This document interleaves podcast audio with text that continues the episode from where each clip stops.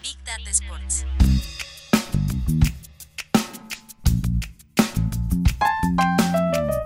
Big Data Sports. Con Marcelo Gantman y Agustín Jiménez. Un podcast de deportes y datos. En este episodio te contamos cómo TikTok está arrasando entre las plataformas de la industria del deporte. Además, la nueva revolución global del pádel, volumen 2. Comenzamos.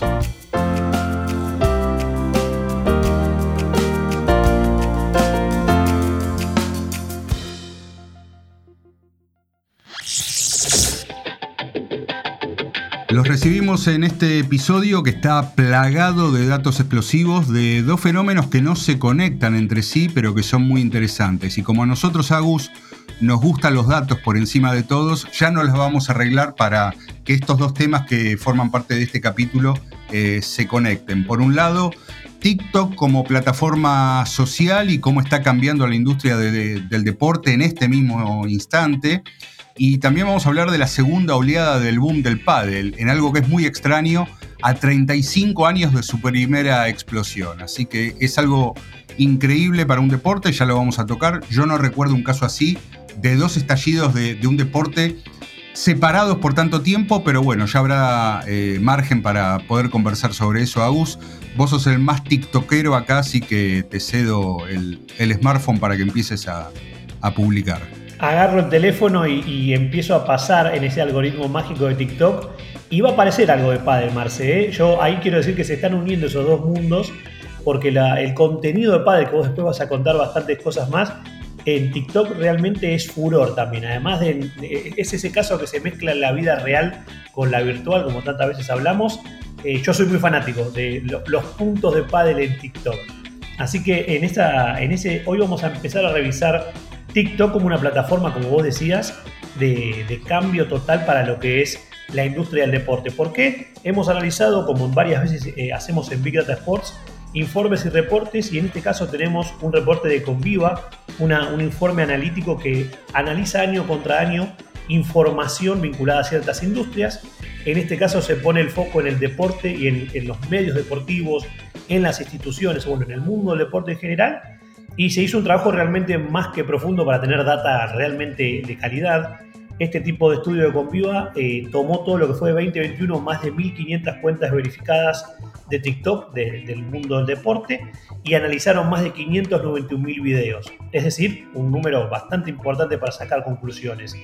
En el reporte este que estamos eh, acá tomando como referencia, más de 500 marcas, más de 150 sitios de noticias más de 75 ligas deportivas, 125 de cuentas de, deportivas y 300 deportes de equipo, más 350 medios de televisión o entretenimiento conforman este mundo de Big Data, ese océano que vamos a, explorar, Marce, porque el punto de partida es, hay, alguna, hay una conclusión directa que es casi una regla matemática, que es a mayor cantidad de contenido, mayor va a ser el engagement, mayor va a ser el crecimiento y mayor va a ser esa premiación que el algoritmo mágico de TikTok va a ser para las, instituciones deportivas y todo el mundillo del deporte, ¿no? Sí, me parece que ahí hay algunas claves que son propias de, la plataforma. Es, muy interesante lo, que preparó con Viva y lo que vamos a, revisar. Eh, y que, bueno, ya, ya hemos tenido alguna, eh, alguna especie de adelanto de esto en, en el newsletter de Big Data Sports. Lo interesante es que hay cosas que son constitutivas de la plataforma de TikTok y que no, aparecen en otras. Por ejemplo, vos hablás de, cantidad de videos analizados según las cuentas. Bueno, en TikTok no hay otra cosa para analizar que no sean videos, ¿no? Este, eh, incluso en otra plataforma como Instagram vos podés analizar eh, otro tipo de publicaciones que no sean eh, video porque, bueno, podés analizar incluso este, hasta texto, que es lo que tiene esa plataforma. Y por el otro lado, en el lado de TikTok, hay otra cosa que también se altera, y cada vez más en las, en las otras plataformas, creo yo, y es que em, vos por lo menos de entrada no necesitas tener muchos seguidores para que tus publicaciones funcionen, ¿no? Ese me parece un cambio este, muy, muy seductor y es un gancho muy este, importante para, generar una cosa casi adictiva. Es que creo que eso es la gran, el gran gancho que, muchas de las plataformas occidentales no terminan de entender porque justamente en estas plataformas rompen el paradigma de necesitas crear comunidad para que tus contenidos crezcan o sponsorearlos y ahí vas a ir llegando a más cantidad de gente. El algoritmo de TikTok se basa muchísimo en el contenido, se basa muchísimo en indicadores o en temas y vos podés hacer una cuenta nueva que postee un único contenido y lograr desde miles, cientos de miles o millones de reproducciones de manera muy rápida. Entonces, y eso se explica también con este análisis que hizo con Viva. Todas aquellas cuentas nuevas, digamos, o cuentas vinculadas al mundo del deporte, que tienen entre 0 y 100 mil seguidores, o sea, las que están empezando, y hasta que tienen 100 mil, que hoy es un número medianamente bajo para lo que vamos a ir viendo, tienen un promedio de engagement de 28%. Eso es un número astronómico. Pensemos que en otras plataformas el número de engagement orgánico hoy en día hay muchos que están cerca de cero. ¿sí? por tomar casos de otras plataformas mucho más eh, conocidas en el mundo. Entonces, hoy que te ofrezca una plataforma que te ofrece casi un 30% de engagement rate empezando, es como muy tentador. Y esto creo que el mundo del deporte año tras año lo va entendiendo, lo va adoptando. Y sobre todo hay cada vez más equipos que le dedican parte de su equipo de social media o hasta un equipo especializado porque saben que los resultados son muy rápidos y le llegan a una audiencia que en otras plataformas no lo encuentran. ¿no? Sí, también digamos que para los creadores de contenido y sobre todo para... Eh, no estoy hablando de los creadores de contenido quizás más nativos digitales que, llevan la plataforma y, la sienten y forman parte de su, de su estilo de vida, sino para aquellos que trabajan en equipos de social media, de clubes, organizaciones deportivas. TikTok no deja de ser una plataforma muy, muy complicada, tiene sus vueltas, no, no alcanza con replicar mensajes o posteos o videos de, otras redes sociales. Tiene su propio lenguaje, tiene su propia lógica. Entonces a lo mejor eh, eh, es, es más difícil de manejar en ese sentido.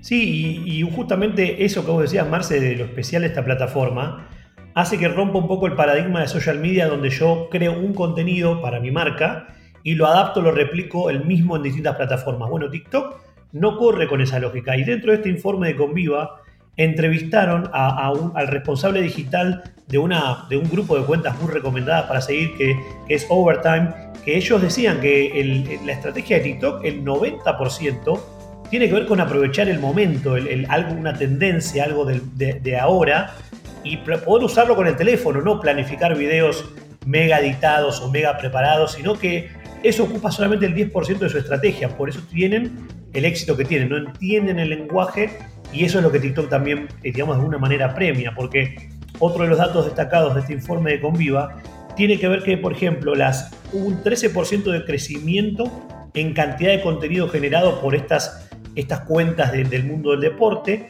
y que más, más que nada tuvieron un crecimiento que les permitió llegar a audiencias y a, tener comunidades cercanas a más de, más de medio millón de personas.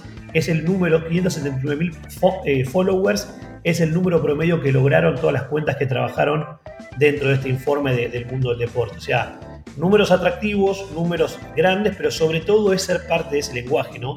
Poder contarle a tus fans de otra manera lo que vos contás en Instagram, en Twitter o en LinkedIn. Bueno, TikTok tiene sus reglas y bueno, acá lo estamos viendo una vez más que la data mata cualquier tipo de idea, ¿no? Sí, eh, ¿hay algún dato concreto de organizaciones deportivas que vos eh, hayas detectado según el informe que hayan tenido en el último año un, éxito, un suceso, que se hayan destacado por algo en el uso de TikTok? Mira, la mayoría empezaron a entender que la cobertura, la cobertura sobre todo del envío y demás, tiene que ser con un formato pensado como el hincha, es casi darle la cuenta a un hincha una de las cuentas que más creció es la del Tottenham. ¿sí? ¿Y el Tottenham qué hizo? Puso en primera persona a los jugadores, sobre todo jugadores de los más queridos, en el caso del coreano Son, eh, eh, Kane, Dele Alli en su momento cuando estaba, y les permitían usar la cuenta casi como si fuera una cuenta personal. Entonces, eso hizo que la cuenta del Tottenham genere una cercanía con la audiencia que lo metió casi en el top 3 general de la industria del deporte. Claro, del otro lado tenés una cuenta mucho más formal si se quiere, pero también con guiños, que es la del, del Paris Saint Germain, que es la número uno, con 25 millones de fans. Claro, cuando tenés la llegada de Messi con la cobertura que tuvo, más los lujos de Neymar, los goles de Mbappé, eh, la fama de Sergio Ramos, París y todo lo que hacen los equipos digitales del PSG, que ya lo hemos destacado en otros episodios, ahí también tenés una, una estrategia para llegar al número uno. Pero lo más rico pasa cuando hay equipos que entienden que tiene una oportunidad y sobre todo la palabra clave es la experimentación. Hay muchísimos que se han animado, en el caso por ejemplo del fútbol americano, Kansas City Chiefs le permitió durante un partido tener el control de la cuenta oficial a la mascota, que la mascota a su vez tiene su cuenta oficial, o sea que estaba con dos teléfonos y pudiendo cubrir ese, o sea, ese tipo de mix o híbrido totalmente experimental y salió súper bien, ¿no? Dentro de un partido de fútbol americano. Bueno, cada vez hay más casos de estos marcos para compartir. Yo todavía no entiendo cómo todos los clubes, todos los equipos del deporte que de fuera no tienen una mascota corporizada en los estadios porque nunca falla la mascota, ¿eh? nunca falla. La única mascota que falla es la del Mundial, porque no es de nadie en especial. ¿No? No, imaginemos la, que viene ahora, ¿no? Que es muy compleja hasta su forma. Por eso. Eh, pero sí, la de los equipos, una, lo hemos destacado alguna otra vez, el deporte norteamericano, todos tienen ese concepto de que cada institución del deporte que sea tiene su mascota. Su mascota participa en eventos publicitarios, solidarios, de voluntariado, entretiene y es una figura que atrae no solamente al fan, sino también puede generar hasta negocios, porque hay mascotas que han crecido tanto que tienen sus propios segmentos en un partido, que tienen sponsoreo, bueno, es una figura que se utiliza justamente por esto de la cercanía, ¿no? Y ahí es donde nosotros entendemos por qué después los deportes de Estados Unidos suelen liderar la mayoría de los rankings. Y no, no, no es la excepción en este caso, porque si bien están lejos tal vez de algunos números de equipos de fútbol como los que nombramos, en los últimos años aparecieron cuentas como la de los Golden State, Warriors de la NBA, que está llegando a 4 millones de seguidores. Aparece la, la, cuenta de los Kansas City Chiefs de la NFL con 2 millones de seguidores. Equipos de la MLS empiezan a tener más de un millón entienden el juego, o sea, tienen una ventaja. Pero esto no significa que cuentas de otro lugar del mundo vengan rezagadas, ¿no? Pero bueno, siempre se habla de que el deporte americano es líder en ese tipo de cuestiones. Ahora, los datos que, están eh, que estás dando de seguidores, ¿son los seguidores totales o son los seguidores en el último año que, sumaron? Este informe está hablando de seguidores actuales, o sea, la, comunidad completa actual, y habla del crecimiento que hubo en, con el comparativo marzo 2022 contra marzo 2021. Hoy yo te contaba esto de los 25 millones de fans de PSG, todos fueron generados, o sea, esta es la comunidad total. El Tottenham, que está llegando a casi 15 millones, este en los últimos 12 meses tuvo un crecimiento de casi 12 millones, es decir, venía de un número inicialmente que iba creciendo. Bueno, de estos casos tenemos un montón, pero así, haciendo un resumen de lo, de lo que serían los highlights de este, de este informe, a mí me llamó muchísimo la atención como por ejemplo algunas cuestiones vinculadas a récord, récord Guinness o deportes como la lucha o la UFC son los que toman y atacan y, digamos, copan estos rankings por cantidad de reproducciones más que de seguidores. Que de alguna manera, y esto ya es más una opinión mía, ¿no? que, el informe per se, el, el, concepto de seguidores en TikTok está muy atado a lo, que, a lo viejo, a, che, cuánta gente me sigue. En TikTok lo que importa es cómo funcionan tus contenidos, no importa que no tengan como decíamos hace un rato, yo puedo tener mil seguidores y hago un gran video y ese video puede tener millones de views y es lo que importa. Pero bueno, esa es una discusión de plataformas que también viene hace mucho tiempo. Ahora, para cerrar esto decimos, hay tres equipos que se han destacado. Hablamos del Tottenham, hablamos realmente de, lo que es el Manchester United con Cristiano Ronaldo y la llegada también a, este, a su ex equipo y la cuenta de la Champions League. Son tres cuentas que en el último año, en el marzo 2021 a marzo 2022, sumaron más de 10 millones de seguidores en TikTok. Como que de alguna, de alguna manera es el podio de los que más crecieron. Sí, hablando de crecimiento, TikTok es una plataforma que eh, se está destacando. Decimos plataforma, eh, tiene el formato de aplicación. En ese sentido, cualquier ranking, cualquier búsqueda ahora te da que TikTok es la aplicación más bajada en lo que va de, 2022 y está teniendo un crecimiento a mayor velocidad de lo que tuvieron otras eh, aplicaciones, ¿no? Como pueden ser Instagram, WhatsApp, cualquier producto de, lo que es Meta o, Facebook. Y también ya se estima que para 2024 va a superar en facturación publicitaria a YouTube. Con, lo cual yo ahí te pediría un poco de, panorama de, de dónde viene este fenómeno, ¿no? ¿Qué, está pasando con TikTok para que acelere tanto eh, procesos que a otras compañías le, llevaron, eh, por ejemplo, lo, lo, que a Facebook le llevó ocho años, a TikTok le lleva cuatro, ¿no? Tiene que ver también con la evolución para mí del ecosistema digital, ¿no? Una cosa es el crecimiento que le llevó a Facebook en aquel momento, Y hoy, con la penetración total de Internet, 5G, smartphones en todo el mundo con una penetración total, y sobre todo con muchos nativos digitales que ya tienen 100% incorporado el mundo digital y las redes sociales como parte de su día a día. Entonces, ahí TikTok tiene una ventaja para crecer más rápido. Pero verdaderamente su gran ventaja es que es el último que logró romper el paradigma de los cuatro o cinco grandes sociales, donde ya parecía que no había más lugar para ninguna plataforma nueva. Siempre hablamos de los grandes que son Facebook, Twitter, Instagram y YouTube. Snapchat fue el último que mojó, digamos, la cuchara en esa gran torta, pero que después fue desplazado por Instagram clonándole sus, sus principales futures. Y TikTok venía con ese manto de duda que siempre decimos, ¿no? Que venía de China, que compró Musicali, que al principio era para hacer bailecitos nada más. Bueno, con su lenguaje, pero para mí yo insisto que la clave de TikTok sigue siendo el algoritmo y es por eso que tiene un crecimiento meteórico. No solamente es la, aplicación más bajada tanto en China como en Occidente, con sus distintas versiones, en, tanto en App Store como en Google Play, pero tiene esto que decís, cada vez más gente lo consume, es la plataforma que más minutos está tomando el usuario global digital, es la más entretenida. Yo insisto que esto tiene que ver por el algoritmo. Uno hoy ingresa a TikTok y no sabes cuándo salís tal vez, si tenés tiempo, porque te conoce tan bien y te muestra cosas que de verdad te entretienen o te divierten o te, informan, que en otras plataformas no, porque las otras están atadas particularmente a quién sigo o qué cosas me interesaron o me interesan. Y acá tiene mucho más que ver con algo más genuino. Entonces, hacia ahí TikTok viene siendo una plataforma que no deja de, de crecer.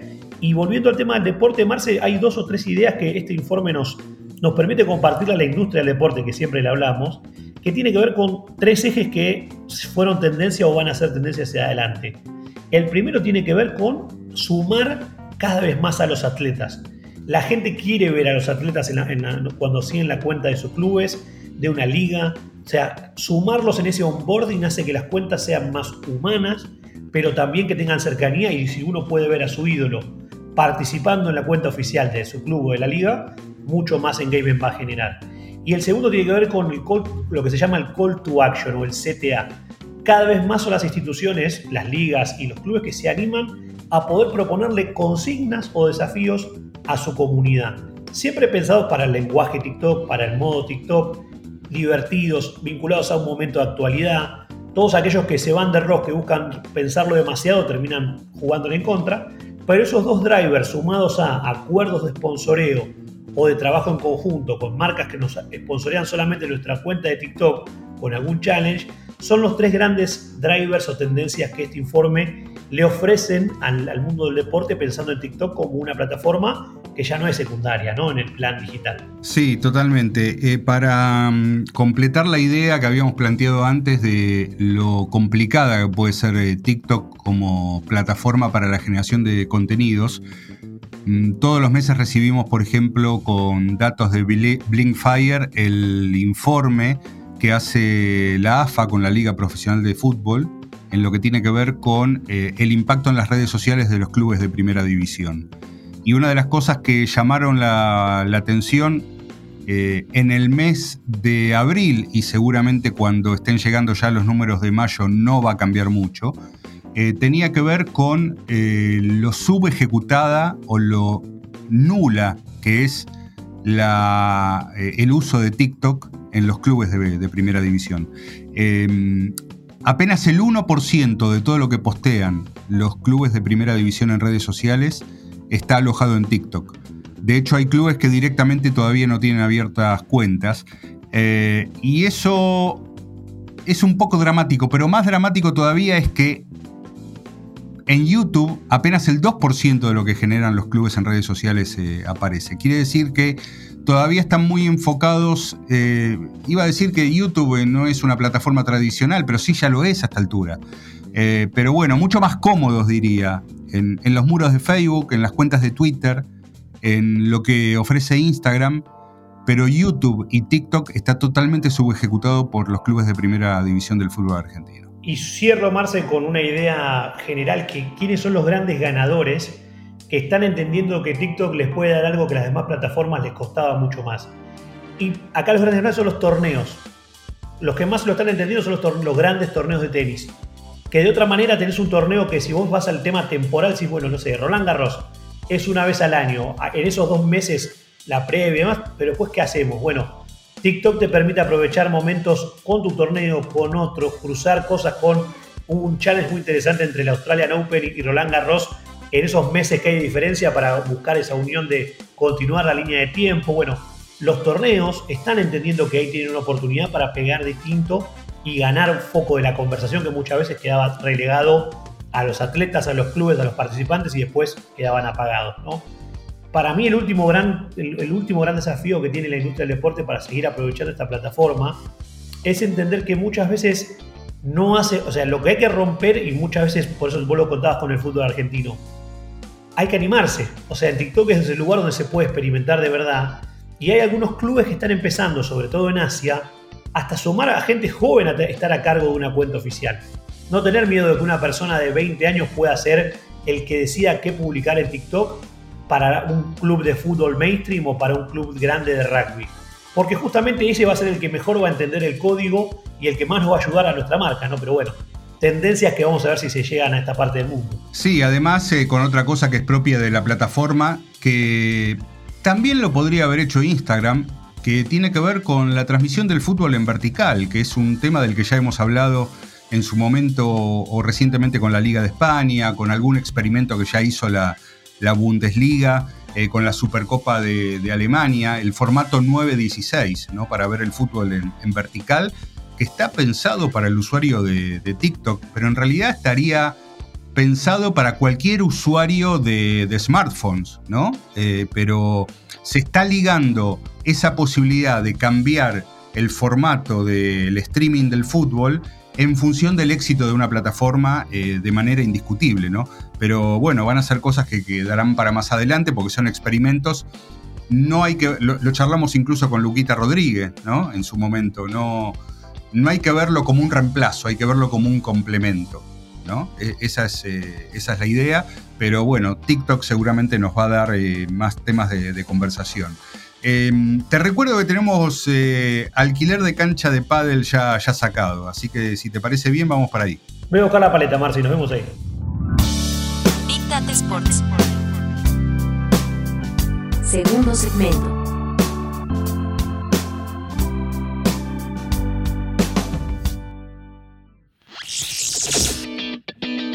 En la cancha, Agustín, tenemos que hablar de lo que es el boom global del pádel volumen 2, ¿no? Es un fenómeno de un deporte que se dio muy fuerte a finales de los 80, por lo menos en la Argentina, también en México, mucho en España.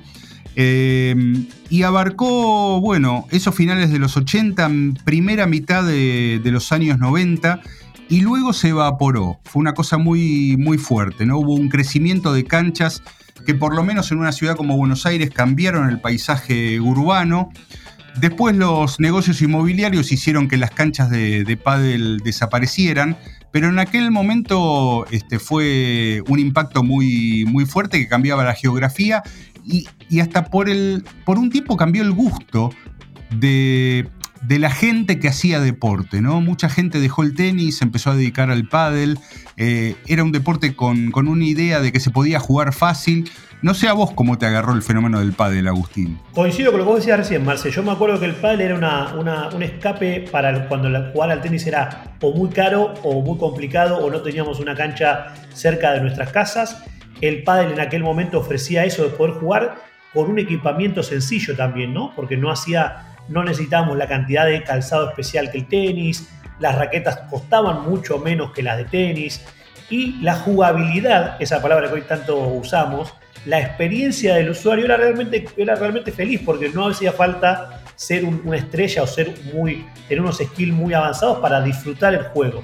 Obviamente que si uno jugaba contra gente que jugaba bien, la terminabas pasando mal, pero si con tu grupo de amigos eran parejos, era muy divertido. Entonces creo que ahí eso se entiende. Ahora, como vos contabas recién, se apagó el boom y ahora volvió. Y yo, mi teoría, y te lo quiero preguntar más, a ver cómo lo ves vos, que gran parte del nuevo boom tiene que ver con, las redes sociales justamente, porque yo soy fanático de los puntos que el padre los highlight, que el padre muestra en distintas plataformas sociales. Y eso también hizo que de a poco se vaya reactivando, ¿no? Pero bueno, no sé si es la explicación para este nuevo boom que tenemos. Yo creo que es parte de la explicación. Se encontró una manera de eh, difundir un contenido atractivo y, al mismo tiempo eh, volver a generar una arquitectura de un deporte detrás. Porque si vos das un, contenido que es interesante para ver, vas a tener un, un éxito en redes sociales, vas a tener una viralización. Pero después hay algo que tiene que contener a ese deporte, ¿no? Entonces, acá hay uno de los primeros cambios que tiene que ver con la construcción de nuevas canchas, con paredes transparentes. El pádel de finales de los 80 y comienzos de los 90 era muy difícil de televisar, era muy difícil mostrar el contenido y había las canchas de cristal eran escasas, ahora son son mayoría. La evolución tecnológica que nos permite poner cámaras de distintas maneras en distintos lugares y de diferentes tamaños ayudan para, para eso. Eh, y yo creo que eso explica también un poco el, fenómeno de esta reentré del padre en la, actualidad. Y para basarnos en, esto que estamos diciendo, con, los datos que podemos compartir, lo que vamos a hacer es eh, repasar un informe eh, llamado Global Paddle Report, que lo realizó la consultora Monitor de Deloitte y la plataforma de tecnología de deportes de raquetas Playtomic, que es una compañía española. Los primeros datos, eh, ojo que algunos de los datos, más allá de que otros son globales, están más enfocados en, Europa, donde el pádel ha tenido una, una explosión muy, muy grande en los últimos años y especialmente durante la pandemia. La creación de nuevas canchas en Europa se triplicó desde el año 2016, alcanzando casi un total de 27.000 canchas cifra que se traduce en más de un 20% de crecimiento anual. La previsión, según dice el informe, apunta a un aumento de la inversión de hasta mil millones de euros en los próximos cuatro años, alcanzando un total de 67 mil canchas. ¿eh? Estamos repasando datos que tienen que ver con Europa. Este crecimiento eh, tuvo un ritmo de una apertura de 98 canchas y 20 clubes por semana durante la pandemia de 2020-2021. Esto da un total de, en ese lapso, más de 10.100 canchas inauguradas y más de 2.900 clubes de pádel abiertos en Europa. Increíble, ¿no? Increíble, la verdad, porque en ese momento del mundo, ¿no? Poder apostar a ese formato. Y vuelvo a lo que decías hace un rato, Marce, ¿no? Salir de ese concepto de las canchas verde, verde oscuro, que eran muy apagadas hasta para jugarlo. Bueno, esto de cristal y aprovechar ese momento creo que sienta las bases para lo que viene, porque una de, de, las explicaciones tiene que ver también con la gran cantidad de torneos que se sumaron a los que había, ¿no? Antes tal vez no había tanta cantidad de, eventos constantemente del mundo padre y hoy uno puede observar que tal vez todas las semanas, sin mirar al circuito de tenis, hay cada vez más desafíos, ¿no? Entonces, también hay una, hay una mayor generación de contenido de jugadores profesionales destacados que le abren la puerta al aficionado o al amateur para probarlo, ¿no? O sea, son toda esta suma de factores que hacen, bueno, que estemos enfrentando esta segunda ola, como se le podría decir, de, este deporte que tuvo su pico y que ahora volvió, ¿no? Totalmente, me parece que ahí está la clave, ¿no? Porque cuando se, lo que decíamos antes, cuando se da algo que es muy atractivo mediáticamente o en redes sociales y queda ahí con una elite que lo juega, que, el pádel tiene su elite que lo juega y tiene eh, jugadores muy, muy destacados eh, y ya tiene leyendas, ¿no? Como Fernando Velasteguín, eh, hay leyendas de este deporte y de diferentes épocas. Pero el fenómeno se sustenta cuando la gente va a jugarlo también, no cuando la gente mira, ¿no? Entonces vamos a seguir repasando algunos datos al respecto. En Europa había en 2016 10.100 canchas y 2.800 clubes. Y para 2021, es decir, en el lapso de 5 años, pasaron a 26.300 canchas y 7.800 clubes. El ranking de crecimiento, de crecimiento lo lideran España, Italia, Suecia, Francia y Bélgica. De hecho, actualmente este dato es alarmante, ¿eh? para bien para algunos y para mal para otros. En países como España, Suecia, Portugal o Finlandia, el número de canchas de pádel alcanza o supera al del tenis. ¿sí? Y este es un asunto que, em, que vuelve a traer un tema un tanto espinoso, que es si es necesaria la rivalidad con el tenis para posicionar al, al pádel. Que eso fue algo que pasó mucho eh, hace 30, 35 años, cuando yo recuerdo, porque bueno, ya trabajaba de esto, había mucha polémica porque te recuerdo un caso. Eh, a finales de los 80, Alberto Luli Mancini, gran tenista argentino, se había metido top 10, había ganado torneos como, como Monte Carlo, como el Abierto de Roma, con victorias sobre eh, Mats Wilander, Boris Becker, pero en el momento de firmar contratos de patrocinio de indumentaria acá en la Argentina, los jugadores que eran número uno de pádel, que en esa época era un deporte de alcance nacional, no de alcance internacional, tenían mejores contratos que un top ten del tenis mundial, como era Mancini. Pero claro, el, retorno de inversión de esa época eh, a lo mejor se justificaba, porque por, exposición o por eh, mérito deportivo, un número, un, top ten del tenis, que en esa época jugaba contra Vilander, Boris Becker, eh, Ivan Lendl, Stefan Edberg. Eh, bueno, tenía mucho mérito, pero al momento de firmar un contrato, un jugador de pádel en la Argentina ganaba más, lo cual era, era increíble, ¿no? Sí, y déjame sumar, Marce, que esta rivalidad del tenis y el pádel, que muchas veces a veces es fogoneada por partes justamente interesadas, nos lleva, por ejemplo, a que el, informe que vos que estás contando, eh, se hizo un análisis de justamente cuánto se busca la palabra tenis contra la palabra pádel, ¿no? Y, esto fue a lo largo de todo 2021. Y a mí me dio mucho la. Me dio mucha risa, digamos, ver algunos países que aparecen en ese. en el ranking, porque claramente el tenis sigue siendo cinco veces más buscado que el pádel a nivel global. Pero en 2021 creció muchísimo en lugares muy cercanos a nosotros.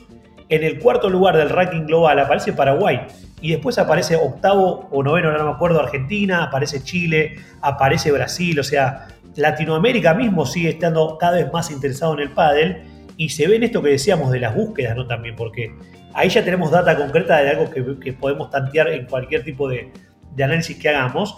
Y la presencia, yo a mí me sigue impresionando la cantidad de, países y torneos que se involucran cada vez más en el pádel. Hoy este informe habla más de, de más de 90 países más involucrados en el mundo pádel, con torneos más pro o, o torneos más, digamos, de distinto calibre, pero que hoy ya es una conquista global, ya nos, no queda siendo algo de nicho que va atrás del tenis, me parece, son carriles distintos. Sí, em, por un lado sí, por el otro lado no, porque también el informe apunta al impacto económico y al beneficio que podría tener en, materia de inversiones eh, aquellos que quisieran involucrarse con, el pádel. Y lo que marcan es que, por ejemplo, eh, en algo como puede ser el, sí, el negocio inmobiliario o el valor de la tierra, eh, en una cancha de tenis entran tres canchas de pádel, lo cual para alguien que va a invertir en un club, después vamos a contar cuánto cuesta hacer una cancha de pádel, pero alguien que quiere invertir en un club sabe que, eh, por ejemplo, un jugador de tenis precisa de 325 metros cuadrados para desenvolverse en un partido y uno de pádel eh, solamente 50 metros cuadrados, aunque no necesitas eh, o, necesitas por lo menos cuatro jugadores de pádel para, para poder llevar adelante un partido. Para el que no sepa, se juega solamente de, duplas, pero acá hay una comparativa muy interesante, más allá de lo que vos marcabas y que tiene que ver ya con, con el negocio en sí, que no, no apunta solamente al, marketing o a lo publicitario, sino a este, explotar el, fenómeno a partir del aficionado. Bueno, eh, en este momento hay, se registran 90 países que tienen entre canchas, clubes y jugadores de pádel. Hay 51 asociaciones de pádel en diferentes países, 18 millones de jugadores activos y alrededor de 300.000 eh, jugadores federados. Construir una cancha de pádel cuesta entre 18.000 y 30.000 euros eh, y esto también incluye el mantenimiento que precisan. Y para tener una idea de cuánto cuesta y cómo se reparte el gasto, de jugar al pádel, insistimos, esto centrado en Europa. Em, alquilar una cancha en Madrid para jugar 60 eh, minutos, para jugar una hora, cuesta en promedio 12 euros. En Barcelona 20 euros. En Ámsterdam 25 y en Estocolmo 40 euros. Pero volvamos a lo de antes, como se juega de duplas, este costo se reparte de a 4, lo cual eh, hace que sea un deporte bastante accesible. Bélgica es el país europeo en el que se reserva en promedio una cancha con mayor anticipación, ocho días y medio antes de usarla. En lo que tiene que ver con equipamiento, En este momento, Babolat es la marca eh, número uno en provisión de, raquetas, con el 16% del mercado europeo. Bull Paddle tiene el 13% y Adidas tiene el 9% de la producción de raquetas, pero también está entre las cuatro constructoras principales de, canchas. Este para mí es un datazo. ¿eh? Adidas involucrada en la construcción de canchas, no solamente en la parte de equipamiento.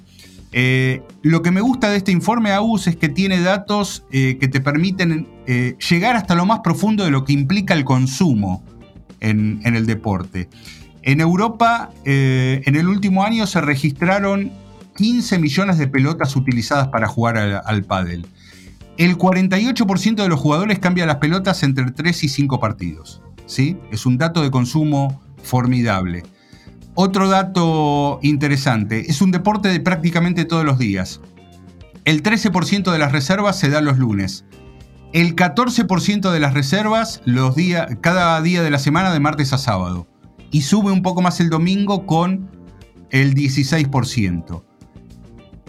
Y como sigue la percepción de lo que pasaba a finales de los 80 y, de, y comienzos de los 90, como vos decías antes, genera la percepción de que es un deporte fácil de jugar, lo cual no es del, todo cierto, porque cualquier deporte debe ser aprendido. Y apenas el 34% de los que juega toma clases. Me parece que son datos muy interesantes para entender el funcionamiento de un deporte, ¿no? Sí, la verdad que yo hacía rato que no veía un informe con tanto nivel de detalle porque te, está mostrando, digamos, realmente la estructura completa para entender el fenómeno. Porque todo esto que vos venís contando, Marce, de, de costos para construir una cancha, de quiénes, de cómo, cómo se está jugando en Europa, los tiempos, la inversión, realmente le abre muchas posibilidades, sobre todo también imagino a clubes que están buscando, y estoy hablando de clubes en Argentina, clubes de barrio, clubes de no tan alto perfil, de que puede ser una apuesta segura hoy ir a un deporte como el pádel con todo este tipo de data alrededor y también con el crecimiento que está habiendo de ciertos exponentes de los famosos ídolos que a veces son los que también traccionan gente al deporte, ¿no? Porque yo estaba revisando, por ejemplo, quiénes son los jugadores más seguidos en, Instagram, por ejemplo, a nivel padre global. Y el ranking está copado por jugadores de España y de Argentina, sobre todo en el lado eh, masculino. Y en el lado femenino hay un poco más de variedad, pero sigue siendo los dos países que más figuras actualmente tienen. Bueno, todo eso me imagino que, plantea un gran desafío y una gran oportunidad, no solamente para clubes especializados en deportes de raqueta o paella, sino para cualquier club de barrio que decís, ¿Qué hago? ¿Hago una canchita más de fútbol? ¿Hago unas de pádel? ¿Hago un gimnasio? Bueno, yo no dejaría de poner al pádel unas fichitas porque todo esto nos permite entender posibilidades de rentabilidad, posibilidades de crecimiento. Si bien, como vos decías, Marce, todo esto que estamos hablando es de Europa, eh, Sudamérica aparece mucho en estos rankings que estamos analizando y el crecimiento va a ser exponencial. Así que es para, tenerlo en cuenta porque brinda una gran oportunidad tanto para marcas como para clubes, como para aquellos emprendedores que estaban dudando dónde invertir, tal vez, ¿no? Sí, dentro de los eh, países eh, principales donde el pádel es un tema de conversación, en el crecimiento que ha tenido, por ejemplo, en las búsquedas eh, en Google, un 300% desde el año 2016, comparado ese año con el 2021. pero bueno, aparecen, como vos decías antes, Paraguay en el cuarto puesto, Argentina en el octavo, aparece Chile en el puesto 12 y aparece Uruguay en el puesto 14. Las visualizaciones de los contenidos del World Padel Tour en YouTube alcanzaban en 2016 los 22 millones y llegaron a 145 millones en 2021 y las cuentas de los jugadores de pádel en Instagram para 2021 experimentaron crecimientos que van desde el 100% hasta el 500%, según el caso. Eh, si alguien quiere repasar el trabajo de contenidos de World Padel Tour, pueden volver a, la entrevista que hicimos con Miguel Ángel Leal, que es el director de la Liga Tech. La Liga Tech fue la eh, organización que generó la OTT de World Padel Tour y, bueno, implementó toda la tecnología y cómo mostrar los contenidos. Y para cerrar datos de este fenómeno del pádel, insistimos con algunos números que tienen que ver con lo global, pero la mayoría de, Europa. Acá hay otra información que completa un poco el panorama. Eh, de los que juegan al pádel, 79% hombres, 21% mujeres. Pero ¿dónde están los principales demográficos? Y la gente que juega al, padre, al pádel es mayormente gente grande, ¿sí? están entre los 35 y los 55 años. Eh, esos son los. Ese es el grueso de los que juegan al pádel. Lo cual no quiere decir que a lo mejor aquellos que consumen contenido sean de menor edad, pero eh, entonces el pádel tiene una oportunidad de llevar la práctica de ese deporte a las nuevas generaciones, porque a las generaciones más grandes ya las tiene. Sí, y, cierro con esto que vos dijiste, Marce, de que le han preguntado a 10.000 jugadores de todo tipo de edades cuáles son los valores que más destacan del pádel actualmente. Bueno, el grupo de gente más cercana a los 65 años destacaba lo divertido que es, o sea, no, no un tema de competición o de exigencia, si bien después la, posibilidad de hacer ejercicio era valorada. Y el grupo de los más jóvenes, de hasta 18 años, hablaban de un factor como de la práctica del deporte y lo físico. ¿no? Bueno, un deporte para todas las edades, Marce, que está en, su nuevo apogeo y que está justificado totalmente con toda esta data que compartimos que realmente a mí me, sorprendió porque explica el fenómeno de una manera multilineal y que bueno, puede ser un, un punto de partida para lo que se venga como la evolución del deporte profesional amateur, de un deporte que tal vez no estaba arriba de todo y va subiendo pasito a pasito, ¿no? Así es, es para seguir y sobre todo porque funciona a diferentes niveles, ¿no? Hay una elite con una muy buena arquitectura de, contenidos y por debajo de eso vuelve a haber este, más gente que, lo juega. Hay distintos lugares, por ejemplo, en el, donde estamos basados nosotros, que es la ciudad de Buenos Aires, Em, aquellos que no la visitan hace tiempo y vienen ahora van a empezar a notar que aparecen canchas de pádel eh, a, un ritmo bastante sostenido, ¿no? Este, y, particularmente en mi caso le mando saludos a la gente del Club de Amigos que acaba de inaugurar sus canchas de pádel, que antes no estaban y ahora sí. ¿eh? ¿Te parece que vayamos al datazo? Cerramos, cerramos con un datazo que hoy es como una panzada de datos que tuvimos, así que vamos con el final, Marce, a ver cómo, cómo cerramos este episodio. Sí, recién hablábamos de generaciones, vamos a ir a otra consultora que se llama iPulse, que es de Estados Unidos, que determinó, bueno, cuando las marcas van a buscar a la generación Z y a los millennials, ¿cuáles son sus principales eh, focos de interés? ¿Con qué están? Eh, ¿Qué les tenemos que decir a las marcas eh, sobre gustos y comportamientos de esa generación? Bueno, lo que dicen es que el deporte sigue saludable. Entre las preferencias, es más, tan saludable que está en el número uno. Por ejemplo, para los miembros de la generación Z, los principales temas de interés son, en el puesto número 3, el arte. En el puesto número 2, el gaming. Y por arriba del gaming aparece el deporte como tema de interés número uno. Y cuando van a los millennials, en el puesto número 3 aparece la música, en el puesto número 2 aparece el arte, donde imagino que aparecerán series, cine, libros, bueno, una serie de, teatro. Y en el puesto número uno también el, el, deporte. Así que por ahora, Agustín, estamos salvados. Estamos bien. Así que gracias a la generación joven por seguir consumiendo el deporte y permitiendo que esta industria siga creciendo, ¿no? Big Data Sports de deportes y datos. Gracias por conectar. Hasta el próximo episodio.